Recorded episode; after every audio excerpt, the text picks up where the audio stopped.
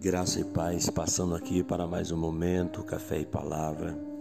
Hoje eu quero meditar com você é, João capítulo 6. Nós vamos tomar versículos 65 em diante.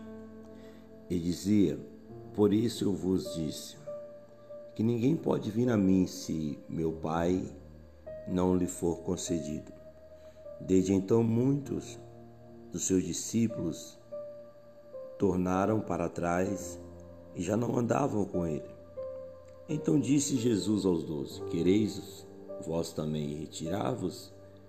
Respondeu-lhe, pois, Simão Pedro: Para quem iremos? Tu tens as palavras de vida eterna. E nós temos crido e conhecido que tu és o Cristo, o Filho de Deus. Respondeu-lhe Jesus: Não vos escolhi a vós, os doze, e um de vós é o diabo. E isso dizia ele de Judas Iscariotes, filho de Simão, porque este o havia de entregar, sendo dos doze. Esse capítulo nós vamos ele inicia com um grande milagre que foi a multiplicação dos pães e peixes. E ele percorre é, logo após Jesus saciando aquela multidão, e Jesus vai trazer um ensinamento, e aonde ele vai referir-se a si mesmo como o pão vivo que desceu do céu. Jesus se apresenta àquela multidão, aquele povo, como o Deus que nós cremos, né? O Jesus que nós servimos, o Jesus que nós recebemos como nosso Senhor e como nosso Salvador. Porém, a multidão que estava ali, que participou né, da multiplicação dos pães, que foi alimentada por Jesus, aquela mesma multidão que viu muitos sinais, muitas curas, muitos milagres acontecendo. Depois de ouvir Jesus trazer o seu ensinamento, eles vão olhar e entender que as palavras de Jesus, as propostas de Jesus, não é o que eles esperavam, não é o que eles queriam. Dentre os próprios, dentre os doze, os próprios discípulos a qual Jesus escolheu, vai ter um né, chamado Judas, a qual aqui no final Jesus ele cita que dentre os doze que ele escolheu, um deles era o diabo. Um deles andava com Jesus, mas não concordava com os ensinamentos de Jesus. Ele queria um governo humano, queria uma solução humana, né? Um, ele não queria um líder espiritual, mas queria um líder partidário, um líder que viesse causar uma revolução ali na Judéia, né, para libertá-los da do domínio de Roma. Então Judas ele ele vai se sentir frustrado porque ele espera um Cristo, ele espera um Messias político, um Messias com um governo humano. E chega Jesus com a proposta do céu, com o evangelho do reino. E isso choca, isso não agrada muito aquela multidão.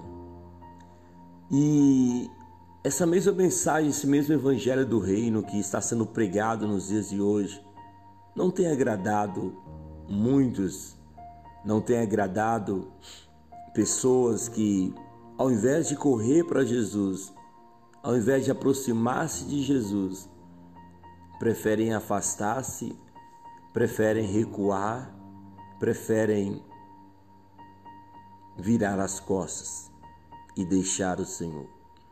Note bem que eu estou falando de uma multidão que acabou de ser alimentada, uma multidão que acabou de ser saciada por Jesus.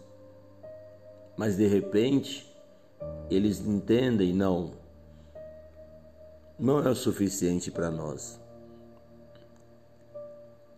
Nós não podemos ser pessoas ingratas, nós não podemos ser pessoas é, presunçosas, pessoas que só se aproximam de, de Deus para extrair dele aquilo que precisamos e depois darmos as costas para ele. Nós não podemos ser esse tipo de pessoa. Precisamos voltar ao Senhor, precisamos buscar o Senhor. Aquela multidão decide ir embora, aquela multidão decide dar as costas para Jesus, como muitos hoje acabam fazendo. Não, não é do jeito que eu esperava, não é da maneira que eu pensava, então para mim não serve. A proposta hoje da cruz, a palavra da cruz, a proposta do reino, a pregação do reino, ela não tem soado a, a, muito atraente aos ouvidos de muitos. Porque para muitos o mundo se tornou mais atraente. Para muitos, as coisas desta vida que são passageiras se tornaram mais atraentes. Mas o reino que é eterno, a proposta de, de Deus de nos levar a, um, a uma moradia eterna, não sou atraente para muitos. Por quê? Porque preferem o que é imediato, preferem o que é passageiro, preferem o que é corruptível do que aquilo que é eterno.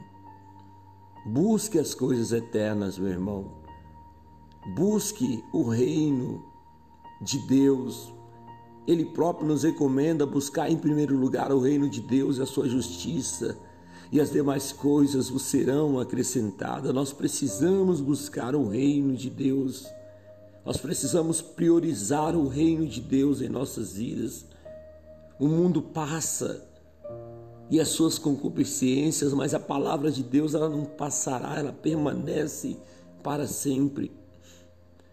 Jesus se vê agora somente com os doze, depois de pregar horas para uma multidão, depois de alimentar uma multidão, ele vai ver aquela multidão virando as costas, dizendo: Esse discurso do Senhor é muito pesado para nós, não estamos dispostos a segui-lo.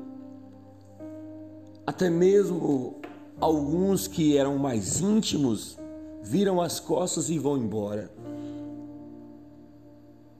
Jesus não se abala por isso. Pelo contrário, ele olha para os doze que ficaram e pergunta: E vós? Não querem retirar também? Não querem ir embora? E é aqui que entrou a mensagem linda de Simão. Senhor, para onde iremos nós? Se só o Senhor tens as palavras de vida eterna.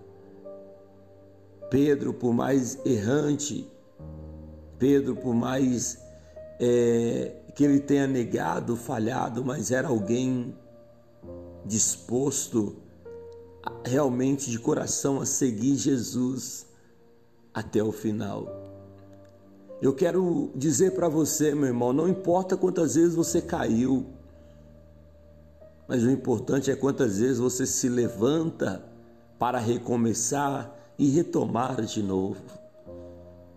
A vida cristã, muitas das vezes nós caímos, muitas das vezes nós falhamos, como Pedro, que negou Jesus, que por várias vezes foram foi disciplinado, doutrinado por Jesus.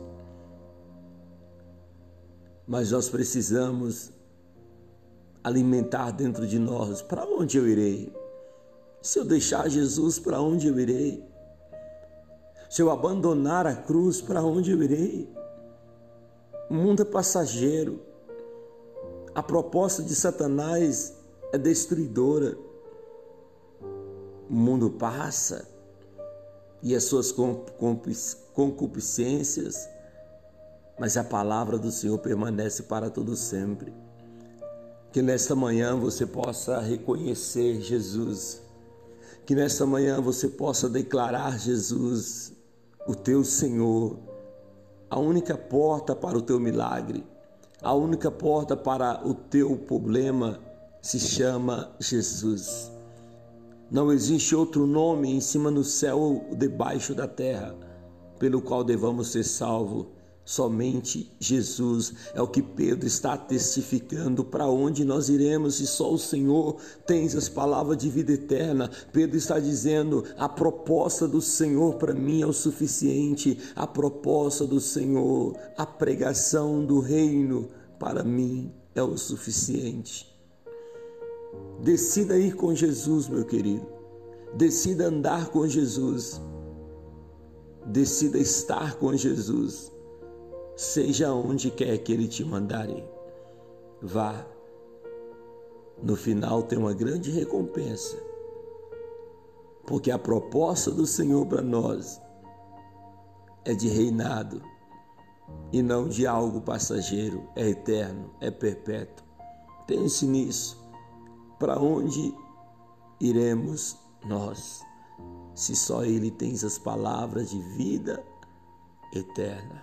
Pai, eu te amo, Jesus, eu te adoro.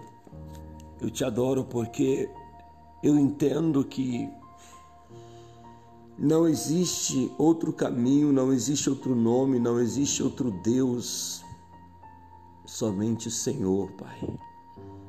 Por isso eu me coloco todos os dias de joelhos dobrados, prostrado aos teus pés, porque eu creio que em ti está a cura para a minha alma, em ti está a cura para as minhas dores e enfermidades, em ti está a solução para o nosso problema. Meu Deus, nesta manhã eu peço, Senhor, eu peço a Ti por esta pessoa que talvez está pensando em desistir, que talvez está pensando fazer como aquela multidão, virar as costas para o Senhor e dizer: Eu vou estou indo embora. Meu Deus, ajude-nos, ajude essa pessoa a permanecer. Abra os olhos dela para que ela veja que não existe outro caminho a não ser o Senhor. Meu Deus, nesse dia, Senhor, nesta manhã de terça-feira, a minha oração é para que vidas sejam restauradas e que vidas reconheçam a Ti como Deus, o único que pode mudar e transformar a vida do ser humano. Em nome de Jesus eu profetizo, Senhor, sobre eles cura, restauração. Eu profetizo arrependimento, transformação de mente em nome de Jesus. Reconheça, Jesus é o único caminho. O resto é atalho. O resto é morte. O resto é perdição.